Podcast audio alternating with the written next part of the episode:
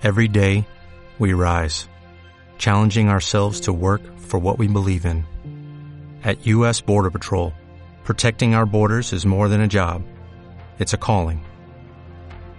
Agents answer the call, working together to keep our country and communities safe. If you're ready for a new mission, join U.S. Border Patrol and go beyond. Learn more at cbp.gov/careers. Hola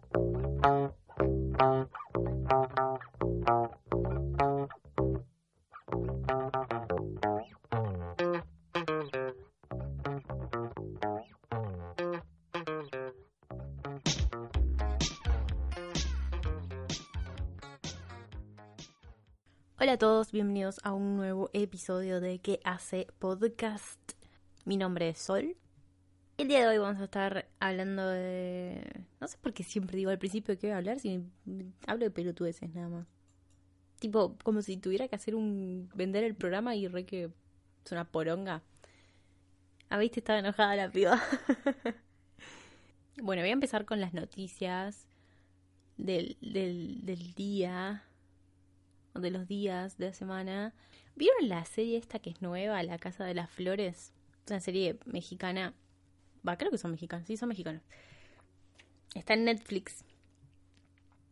Yo la tengo en mi lista para ver, todavía no la vi. Pero sí he visto algunos capítulos porque mi madre la ve. Claro, es como una novela. Es una novela que mi madre vería. Así que mm, un día llegué a mi casa, ella estaba en mi casa de visita. Un día, fue hace poco, no sé.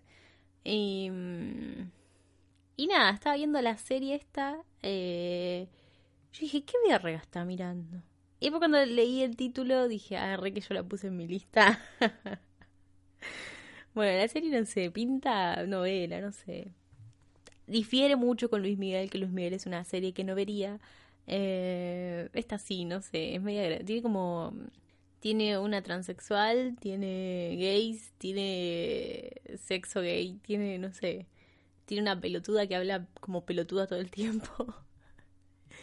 eh, una vieja homofóbica que se termina convirtiendo, o sea, por el nieto o el hijo, no sé quién es el hijo, el nieto, que, se termina como aceptando esto. Bueno, no sé. O sea, pinta como para entretenerse, ¿no? Como para pasar el rato. Hay un personaje muy característico.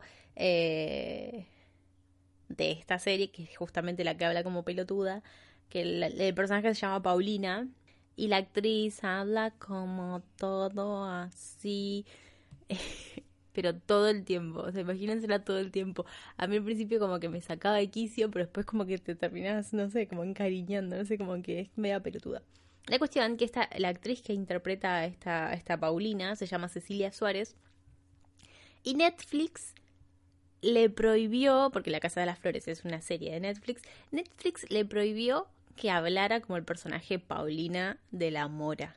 O sea, obviamente es súper llamativo como habla esta mina fue como lo más exitoso, digamos, de la serie, o sea, como lo más pegadizo, no sé cómo se dice, como lo más viral, por así decirlo, de la serie, que, hable como habla, ¿no?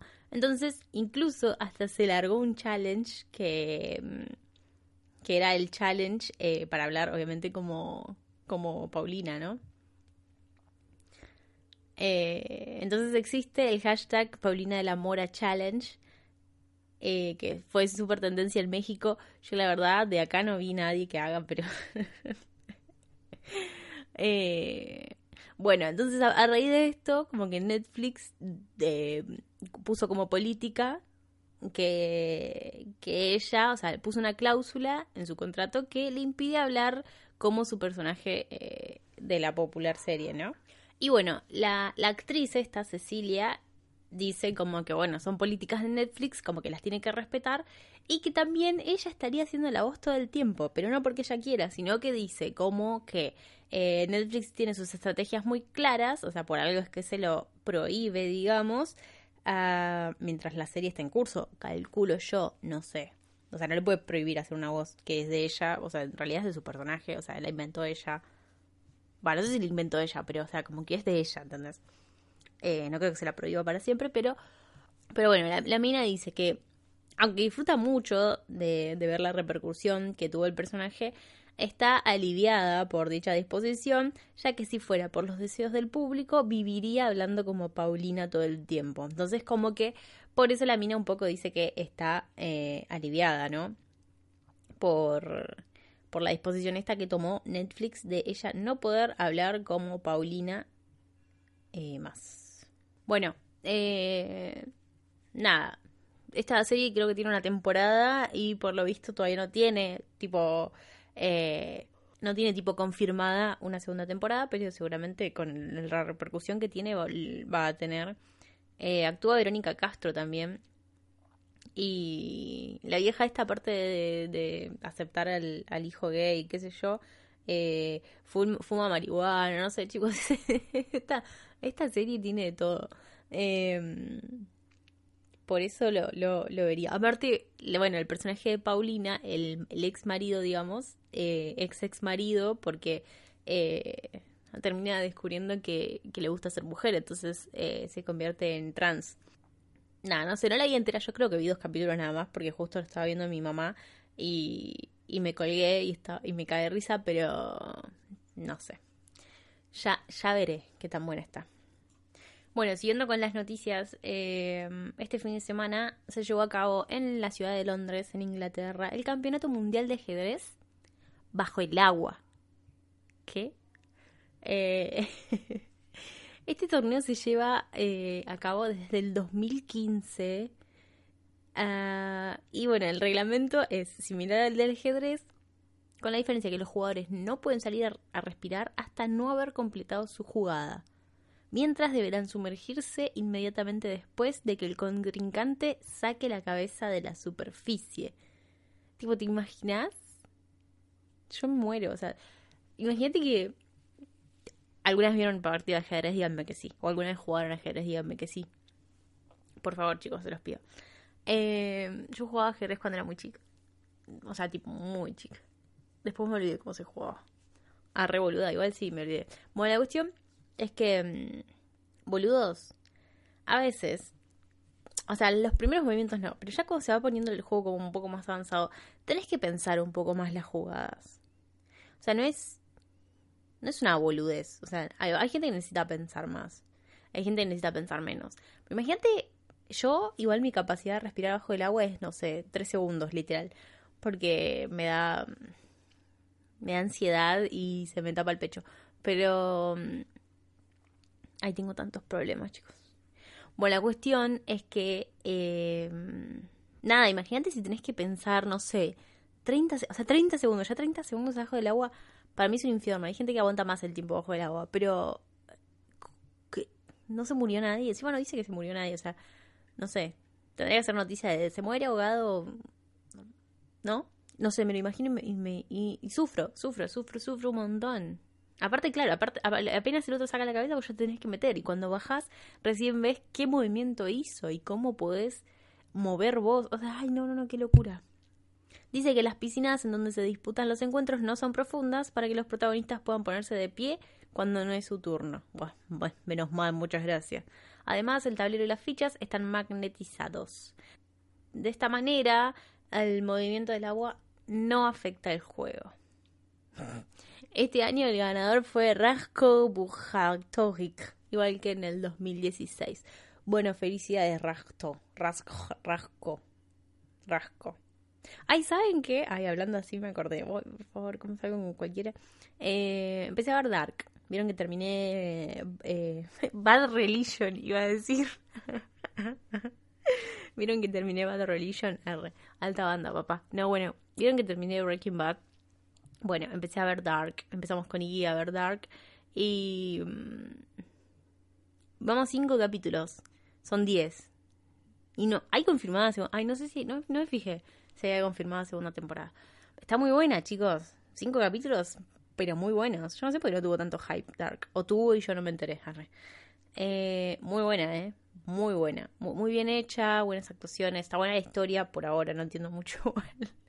Igual cuando no entendés mucho una historia, no es que está buena. Como que te mantienen en el suspenso siempre, ¿no? O estoy diciendo giladas. Bueno, no sé, a mí me re gustó. O sea, como que. Igual como que me desgasta mucho la mente. Como, como que tengo que pensar mucho quién ver. Quién verga es quién, los nombres, el pasado, el presente, eh, quién era, por qué hizo eso, lo otro.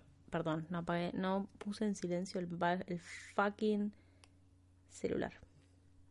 Nada, no sé, me, a mí me pareció eh, muy buena. Me pareció muy buena serie. Eh, hasta ahora, no sé, no, no terminé los otros cinco capítulos. Pero por lo que va, está muy bien. Está buena la historia. Si alguien no la vio, véala. Y si alguien ya la vio, déjeme en los comentarios qué le pareció. No, spoilers, chicos. Yo soy la única que puede dar spoilers acá. Arre. Eh, así que nada, Dark, una nueva serie que empezamos con Iggy. Y ya voy a estar comentando cuando la termine. Que espero que no falte tanto, porque tipo, me faltan cinco capítulos nada más. Eh, ya iré comentando qué tal, si me gustó o no me gustó. Bueno, próxima noticia. El ex nuncio, ¿qué verga es un nuncio? Un nuncio apostólico o nuncio papal es un representante diplomático de la Santa Sede con rango de, de embajador. Representa a la Santa Sede ante los estados y ante la iglesia local. Suele tener el rango eclesiático de arzobispo. Ok. Eso es un nuncio y como tiene que ver con religión, ya sé por qué no sé qué verga es un nuncio, pues tengo menos religión que tu mamá y estoy orgullosa de eso. Eh, así que bueno, a ver, el ex nuncio de Estados Unidos exigió la renuncia del Papa Francisco. Lo acusó de haber conocido los abusos del cardenal McCarrick desde el 2013. Y acaba un gran y sí, ¿no? Un ex embajador vaticano aseguró que él mismo le comunicó sobre el caso y denunció que el líder católico siguió encubriendo al cardenal ex obispo de Washington, aunque no aportó pruebas al respecto. Y sí, chicos, estos se cubren todos con... Sí, ay, por favor, no me van a hablar de la iglesia. No me van a hablar de la iglesia. Ay, por favor. Me da una bronca. Papa Francisco, Papa Francisco, argentino, argentino, sí. Indignada. Bueno, eh, no dice si pasó algo, ¿no? Él solamente lo mandó una carta, tipo, para decir que la corrupción ha alcanzado la cima de la jerarquía eclesiástica. Bueno, igual ya lo, ya lo, ya no es que el Papa Francisco fue nada más, todos los papas. Parece que fue ignorado. Y bueno, y ahora fue publicada la carta. Y nada, quedó ahí. Como siempre. A ver, ¿cómo miran videos los centennials? la primera generación criada en la era de los smartphones. Según estudios, amo que hicieron estudios para esto, permanecen un promedio de cuatro horas frente a la computadora. Bueno, chicos, yo soy millennials. Millennials, ¿por qué en plural? Yo soy millennial y tipo paso más de cuatro horas enfrente de la computadora. Bueno, y tres horas con el smartphone o tablet, ahora que yo estoy todo el día. ¿Qué miran? ¿Cómo lo hacen? Y el desafío de las marcas para llegar a ellos. y hay una foto de él, soy Germán, que tenía que ver. Ah, dice que es uno de los youtubers favoritos de la generación Z, o sea, de los centennials. Eh, ¿En serio? ¿No pasó de moda ya? Hola, soy Germán. Ese era de nuestro. O sea, los, los fueron los que vimos al boludo de Germán. ¿Ya remurió Germán o no? Los millennials... Los, los millennials... Ay, no me sale. Los millennials vieron definida su adolescencia por iPods y plataformas, bueno, re niños rich igual, ¿no? Que tampoco es que todos tuvimos iPod. Em, y plataformas como MySpace. Arre que MySpace tenían solo los que eran músicos, lo dijimos con Iggy el otro día. O Fotolog, Fotolog sí. Sus sucesores, los Centennials, nacidos a mediados de los 90 hasta el 2010. Mediados de los 90, hasta bien, sí eh, pertenecen a la primera generación que se crió en la era de los smartphones y las redes sociales. Hay diferentes razones que llevan a los distintos segmentos de audiencia a usar plataformas sociales. Según un estudio de Global Web tu vieja de 2017, en caso de la generación Z, la mitad lo hace para llenar el tiempo libre y encontrar contenidos entretenidos. Bueno, yo soy centennial entonces, pues yo lo único que busco es entretenimiento. ¿Qué miran? A ver, ¿qué miran los centennials? Los contenidos en video que predominan son los vinculados a los reviews de productos y tutoriales, ¿sabe? Chicos, ¿no existe un video más aburrido que el, unboxing, el unboxing es, tremendo. No hay, no hay nada que me duerma más. Eh, la review de productos miro solamente si. Arre que están hablando los Centennial, igual yo soy Millennial, pero bueno, yo voy a decir mi opinión igual como Millennial. Eh, la review de productos solamente busco si estoy en duda de comprar algún producto posta en serio en específico. Igual solo lo, hacía con el maquillaje. Ay, por favor, no puedo hablar. Eh, solo lo hacía con el maquillaje, tipo, sí, para saber si algún labial duraba mucho o no. Miraba varios reviews del mismo producto, pero después no vi review nunca más de nada. El otro día me, me clavé una review de un producto para el pelo porque estoy queriendo sanar mi pelo. Estoy queriendo reconciliarme con mi pelo, que está hecho poronga, pobrecito. Eh, es o lo sano o me pelo. Eh, y los tutoriales. Tutoriales. No, no, ay, por favor, me aburren. No puedo, yo no puedo ver esa. Yo veo contenido basura. Yo necesito ver Auronplay, el demente, esa gente que dice pelotudeces porque. No puedo sin nada. Asimismo, el 37% de los usuarios de esta generación descubre las marcas y productos consumiendo videos de este tipo. Ok, son medios boludos. Según indican desde Snapchat, la generación Z es la más grande y diversa en la historia de los Estados Unidos. Bueno, ¿estamos hablando de Estados Unidos? Se trata de un grupo altamente influyente y sí, que ya está redefiniendo las normas sociales y las relaciones entre las marcas y los consumidores. Diferentes estudios coinciden que además en las plataformas preferidas de este segmento son YouTube, Instagram, Snapchat. Che, ¿Snapchat no murió? ¿Quién usa? O sea, yo tengo Snapchat y me gustaría usarlo, pero no hay nadie en Snapchat. O sea, Snapchat me gusta más que, que Instagram. Hablando de las historias, ¿no? Pero no, no tengo nadie en Snapchat, chicos. Me quedan dos amigos en Snapchat. Que, nada. Eh, Facebook y Twitter. Coma, no. Ah, estaba redactada como tu vieja. Facebook y Twitter no. Dicen que ellos Facebook y Twitter no. No son buenas plataformas. Bueno, Facebook ya murió y Twitter, dale. Estos centennials no entienden nada, bueno. Que se vayan a Snapchat a hacer pertudes. Sus canales favoritos de YouTube. De acuerdo a una información brindada por YouTube Argentina, dentro del segmento Teen de 15 a 17 años, el 76% de los adolescentes mira videos en la plataforma para entretenerse. O sea, yo. Arre que no tengo 15, 17. ya quisiera sol. El 95% consume videos de música y el 82% contenidos de videojuegos, ambos al menos una vez al mes. Bueno, gameplays amo. Ya no miro tanto igual, porque soy pobre y no tengo play, pero antes miraba un montón. Me gusta mucho.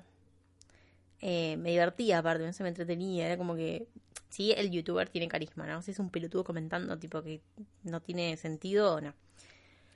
Por otro lado, el 44% cada vez que entra para ver un video termina viendo muchos más de los que había pensado. Y sí, viste, te va ayudando. Encima YouTube tiene la reproducción automática esa que vos no puedes parar. Bueno, no importa. Los canales más vistos en Argentina, ahí está, estamos hablando de Argentina. En el segmento de 13 a 17 años en los últimos 90 días según información proporcionada por YouTube a Infobae son el 13. El 13. O sea, el canal 13. ah, porque está la novela de, los trolos estos, eh, de los carolos. Ay, sonó respectivo, no dije de los trolos estos, como de los trolos estos.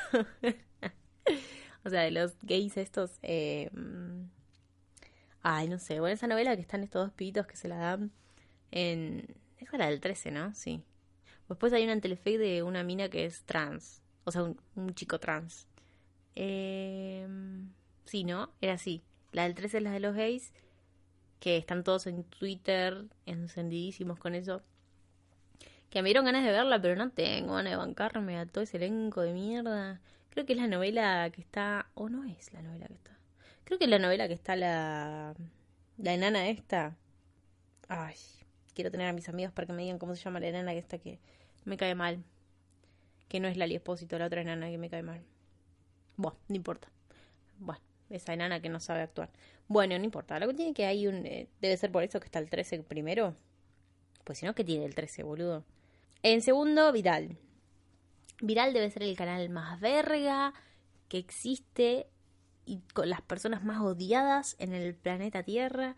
Estos pibes son unos boludos. Si alguien de. No, ¿qué va a haber alguien de 13 a 17 años escuchándome a mí? Bueno, pero no, no vean viral, che. Tercero, Vegeta. Vegeta 777. Nunca entendí por qué veían a Vegeta. Willy Rex y Vegeta. Mi sobrino ve, veía, ve, o ve, no sé, ya debe estar grande para eso. Eh, nada, no sé. No me gustaban los gameplays de Vegeta, perdón. Me parecía muy, muy estúpido. El cuarto es Badaboom. ¿Qué verga es Badaboom? Ay, no sé qué es Badaboom. Ay, besito tan vieja. ¿Qué es Badaboom? Y el quinto es el demente. Lo amo. Y hay una foto del demente. Eh, el argentino, entre paréntesis, el argentino que más creció en el periodo analizado llegó a un millón de suscriptores la semana pasada. Vamos, demente. Ay, amo que esté ahí. Eh, bueno, me gustaría que esté primero igual, porque el 13, verga, no, eso es la tele, chicos, no, no viene en YouTube. Viral es una poronga. Vegeta, no lo odiamos, pero es medio tonto haciendo gameplays. Podríamos sacar a Viral, poner ahí al demente. Badabun, no sé qué verga es. Juega Germán. Ah, sí, activo este chabón. Yo no puedo. Eh, Simona. ¿Qué verga es Simona? Simona no es la novela del 13, pero tiene un canal. Hoy no entiendo nada, chicos. Willy Rex. Bueno, el que hace de novio con Vegeta. Casi Ángeles. ¿Qué? Y Mega. ¿Qué verga es Mega? En nuestra experiencia, Instagram y YouTube son los dos grandes medios donde se puede encontrar a la generación Z. Y sí, Duración de los videos.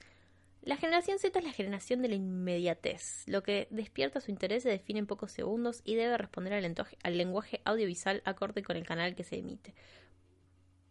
Es una generación que consume video de forma muy rápida, muy dinámica y por más que vean dos o tres horas del mismo tema, va cambiando de video. No quieren videos larguísimos, al menos no en estas plataformas digitales. ¿Cómo generar contenidos? Bueno, chicos, me hace YouTube. Ah, que no en relación a cómo las marcas y plataformas educativas. Ay, hoy estaba, hoy no quería estudiar, me estaba re del orto hoy, porque les contaba. Y, y me puse a grabar un video. Porque eso hago cuando, o sea, cuando quiero evadir responsabilidades. Igual hace un montón que no me filmaba, pero me filmé. Y quizás algún día lo, lo edite y lo suba. O quizás no, porque es una re verga. Es tipo yo con cara de orto del orto. Orto del orto, ¿sabes? Eh, toda depresiva porque no me salía a estudiar. Bueno, no importa. Bueno, a ver. Che, esto se está haciendo re largo. Como la noticia más larga de tu vida. Creo que la mejor forma que tienen hoy para acercarse a la generación Z es a través de youtubers, de generadores de contenido, que los chicos ya ven y se suben a sus canales de forma PNT, por ejemplo, asegura. Y sí, hay como igual cuando hacen propaganda. Mm, no, no sé, la mayoría, tipo, es re obvio, es como. Bah, Menos mal que no soy exitosa que nadie me conoce y que nunca voy a tener una publicidad. Bueno, esa es la noticia, una poronga. esa noticia es una poronga, pero bueno, esa era la noticia. Y como última noticia tenemos la historia de amor de dos gimnastas argentinos en el Círculo de Soleil. Esto en realidad entré chicos porque me dio un cringe, un cringe guacho. Em, son dos gimnastas bonaerenses del circo canadiense que están en pareja desde hace cuatro años, poco antes de volver al Luna Park para presentar el gran show inspirado en los temas de Soda Stereo, comparten detalles de su vida, girando y una primicia. Ay, amo que estos dos, que nadie conoce, van a dar una primicia. Se casarán por civil el lunes 3 de septiembre. Ay, no, chicos, no lo hagan. uno tiene 29 y la otra tiene 26. Mm, me, imaginan a mí casada. Me imaginan a mí casándome. Ay, ¿por qué hace esto la gente, chicos? No estamos en 1930. Bueno, eh, dice que el Circo du Soleil. Circo du Soleil. ¿En qué idioma está Circo du Soleil? ¿Francés o portugués? Circo du Soleil, bueno, verdad, convocó a Flor Aramaca el mismo día que, que Nicolás Buzo le propuso matrimonio. Ah, mira, le propuso matrimonio en París, Same. Same, re chicos. Estábamos en lo más alto de la Torre Eiffel. Le contesté sí, sin dudarlo. Bajamos para almorzar en un bistró y cuando agarré señal de wifi me llegó el mensaje de la compañía. Ah, entonces no fue al mismo tiempo, chicos. ¿Por qué me mienten? Primero le propuso matrimonio. Ah, pero no decía al mismo tiempo, decía al mismo día, perdón, perdón. Pero él ya era parte del Círculo de no entiendo. Pasamos tres días pensando si Nico me acompañaría o no, hasta que lo llamaron a él también. Entonces la felicidad fue completa. ¿Por qué se le imaginaba hablando así, no? Amigos desde hace 11 años y novios hace 4 se conocieron en la selección nacional cuando ella practicaba gimnasia rítmica y él artística. ¿Cuál es la diferencia? Nadie lo sabe. Rítmica y artística. Para, mi hermana hacía gimnasia artística cuando era chica. No era lo mismo que rítmica. Saltaban tipo de, de cosas y hacían verticales, giladas de esas. Bueno. Y ahora te tiro una primicia. Ayer estábamos no. no sé leer. Ayer sacamos turnos para casarnos por civil el lunes 3 de septiembre. Será algo sencillo y muy íntimo en Buenos Aires. Queremos celebrar nuestra unión con compañeros, así que vamos a aprovechar que el... ¿Por qué sigo hablando así? Que el circo está en nuestra ciudad. Ah, bueno. Está bien. Eh, Flor.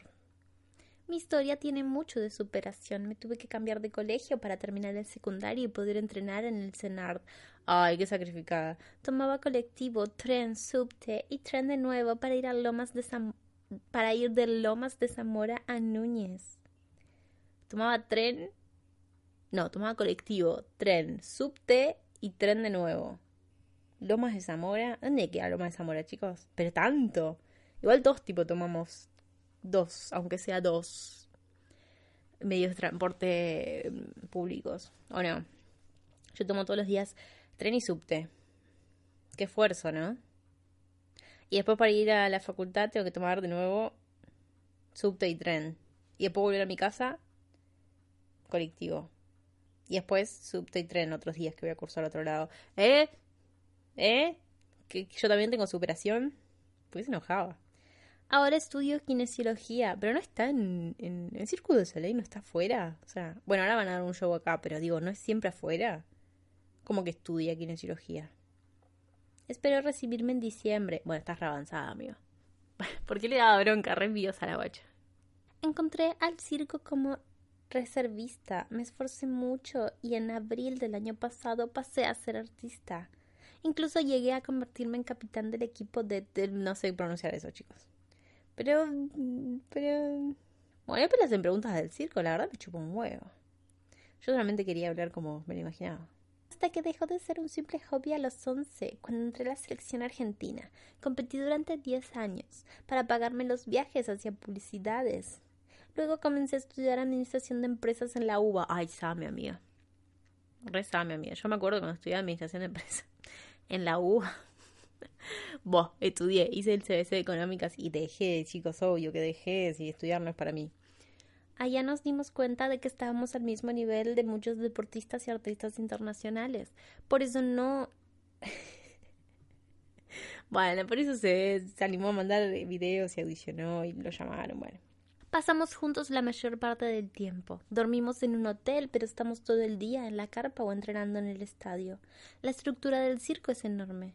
28 camiones. Bueno, me chupo un huevo. Pero todo el día juntos, boludo, y se van a casar. A esta gente.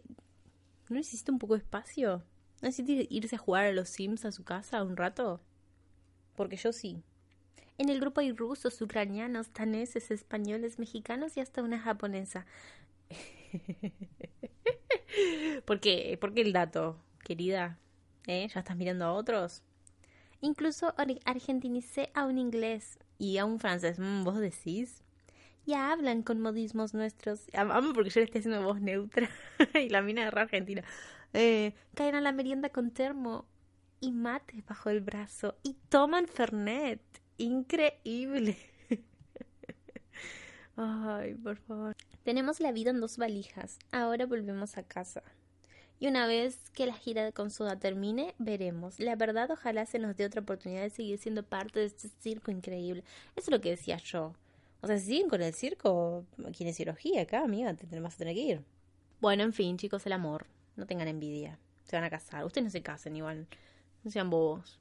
O sea, no entiendo. Yo no, entiendo. O sea, si yo, si tenés plata y estás al pedo, te entiendo.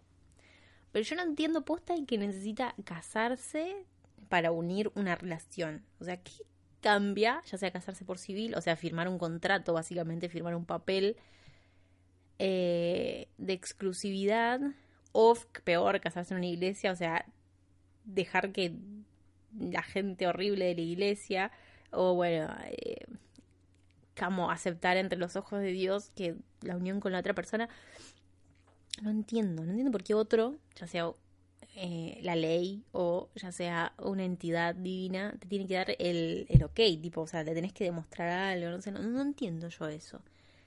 Si, si estás bien, ¿no? Arre que hablaba sola, y sí.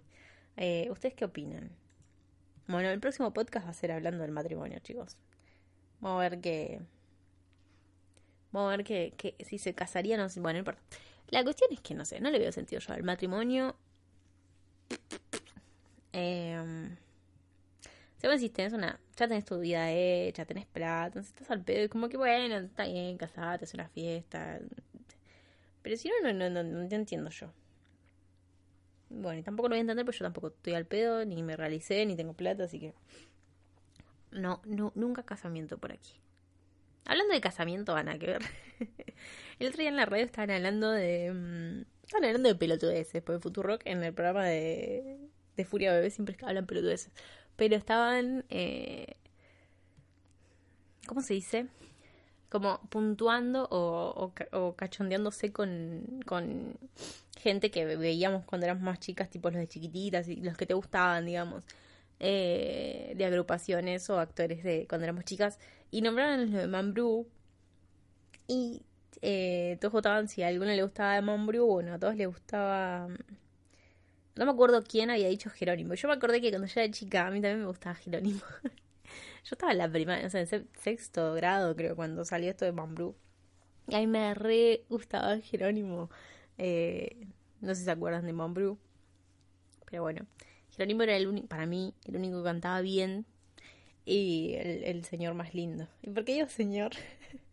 Porque cuando lo nombraron el en, en, en la Futu, eh, agarré y dije, che, ¿cómo estará? ¿Qué estará haciendo este chabón? Y tipo lo googleé.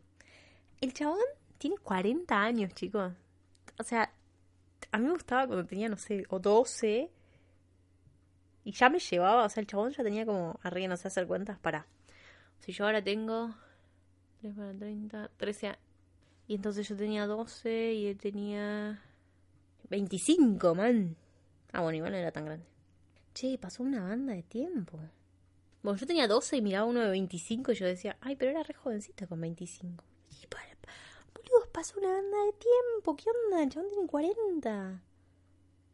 Ay, no estoy re vieja, me muero. Bueno, no puedo seguir con el programa. Ay, estoy impactada, shock. Bueno, la cuestión es que el chabón tenía 25 años, me gustaba a los 12 un chabón de 25, mmm, súper creepy. Eh, pero nada, lo remaba. El chabón la cuestión es que la fue a pegar afuera. El chabón se fue a Madrid para hacer eh, un musical. Creo que el que fue a hacer en concreto fue Jesucristo Superstar, que él ya lo había hecho acá. Y después lo empezaron a llamar como para el fantasma de la ópera, no sé, que hizo un par de giladas más, un par de musicales más, y después lo llamaron para trabajar en Londres tipo en los teatros de Londres. Eh, ay, no me acuerdo qué hora había, habría, había leído que hizo en, en Londres. Ah, Los Miserables, boludos. Los Miserables, tipo zarpadísimo musical. Bueno, eh, nada, el chabón se fue hace ya, no sé, como 10 años, no sé hace cuánto se fue.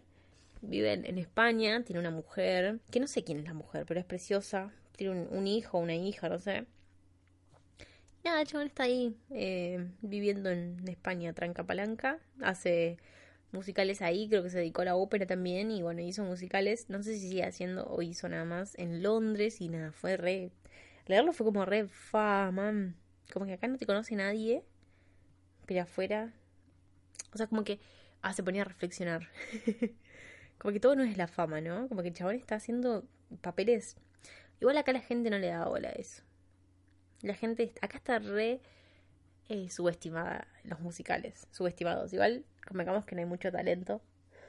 O sea, y tampoco hay grandes puestas en escena, ¿no? Y cada vez que traen algo piola, lo cobran carísimo, así que la gente no puede acceder a eso. Pero a mí me re gustan los musicales. Y nada, afuera son. O sea, hacer, afuera hacer un musical es un musical. Posta, la gente lo, lo, lo valora un montón. Y nada, este chabón llegó re lejos, o sea, llegó a, a España y a, Londres, o sea, hacer musicales en Londres, Los Miserables, man. Tremendo. Eh, nada, no sé, me, me quedé como re wow, wow, porque tiene 40 años, como que ahora lo veo como un señor, un señor muy apuesto, pero un señor en fin, y, y nada, y, y que esté cantando así como musicales, nada, como debe estar re, debe tener una vida re piola y re orgulloso de él, ¿no? Y nada, no me acuerdo cómo era su voz, pero me lo recuerdo cantando muy bien, así que... Así que nada, bueno, eh, voy a dejar de hablar porque primero me estoy haciendo pis y segundo me tengo que cocinar. Ya es muy tarde. Estoy grabando en la cama. Esto es profesionalismo. Así que, bueno, nada. Eh, gracias por escuchar este episodio de mierda. Déjenme en los comentarios si quieren que hable de algo en particular. O si tienen alguna consulta.